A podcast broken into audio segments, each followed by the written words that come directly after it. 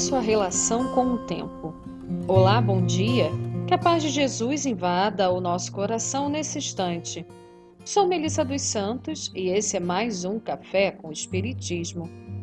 Estamos na lição 21 do livro Sinal Verde de André Luiz, pela psicografia de Chico Xavier.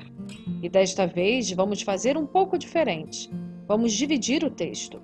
Hoje leremos uma parte, na semana que vem, ele completo.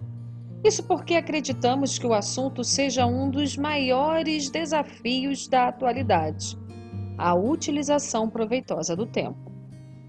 Sabem, não é difícil reclamarmos ou ouvirmos pessoas reclamando que estão sem tempo, mas em contrapartida, vemos que muitas vezes o que acontece é que esse tempo está sendo mal empregado.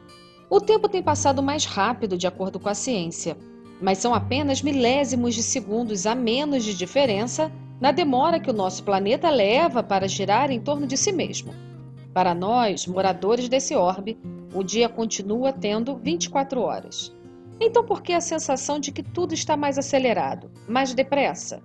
Por que não conseguimos fazer o mesmo que antes, ou até mesmo não conseguimos descansar como antes?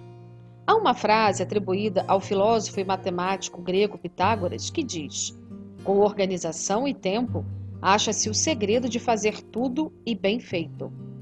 Hoje, nós somos tentados e enveredados a diversas distrações que ocupam nosso tempo de uma forma talvez nem tão proveitosa como gostaríamos. Por exemplo, você já parou para analisar quanto tempo você fica no celular ou assistindo a uma série? Outro fator é o atraso. Você tem esse hábito de não conseguir chegar na hora certa, de perder a hora? E quando o tempo passa a ser do outro? Você tem paciência e compreensão para com o irmão de jornada?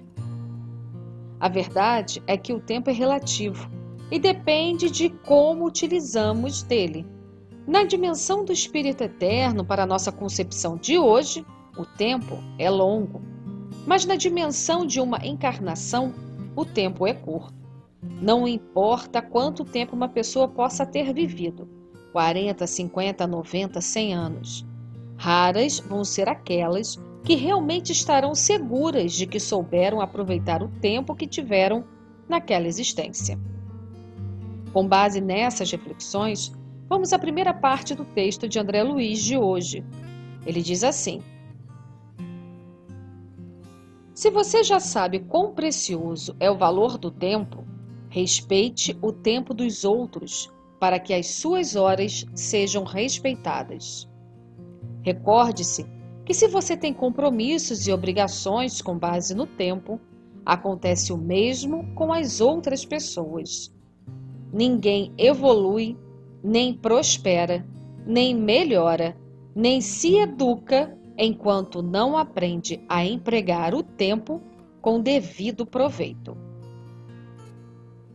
Só essas três frases de André Luiz já respondem e muito os nossos questionamentos sobre o tempo. O benfeitor deixa claro que para prosperar, evoluir, se melhorar, se educar, é preciso o aproveitamento do tempo. Jesus, nosso mestre, modelo, guia, exemplificou como é aproveitar o tempo. Pregou a palavra de amor, mas não se esqueceu da família. Aprendeu um ofício com o pai, mas não se emaranhou nas teias da ganância. Curava os doentes, mas respeitava o tempo dos que não queriam ser sãos. Trabalhou incessantemente em prol do bem, mas não abriu mão dos momentos de descanso produtivo e dos amigos. No livro Justiça Divina, Emmanuel tem um texto intitulado Diante do Tempo, que diz assim: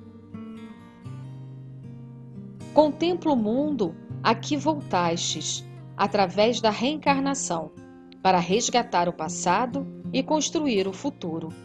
Sol que brilha, nuvem que passa, vento que ondula, terra expectante, árvore erguida, fonte que corre, fruto que alimenta e flor que perfuma, utilizam a riqueza das horas para servir.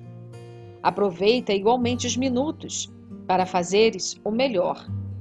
Perdestes nobres aspirações em desenganos esmagadores? No entanto, as esperanças renascem do coração dilacerado, à maneira de rosas sobre ruínas.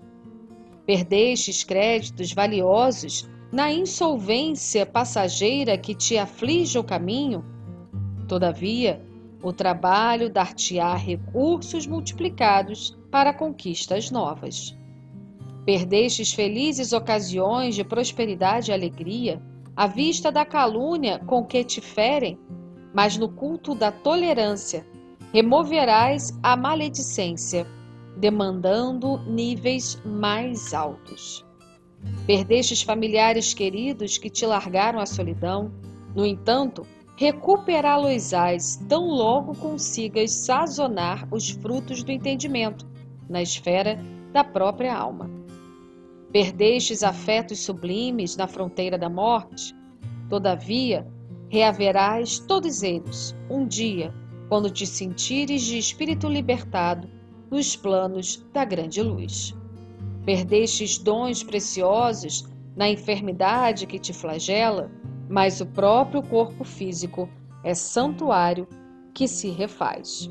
Observa, contudo, o que fazes do tempo e vale-te dele para instalar bondade e compreensão, discernimento e equilíbrio em ti mesmo, porque o dia que deixais passar vazio e inútil é realmente um tesouro perdido que não mais voltará. Que assim possa ser. E até o próximo podcast Café com Espiritismo.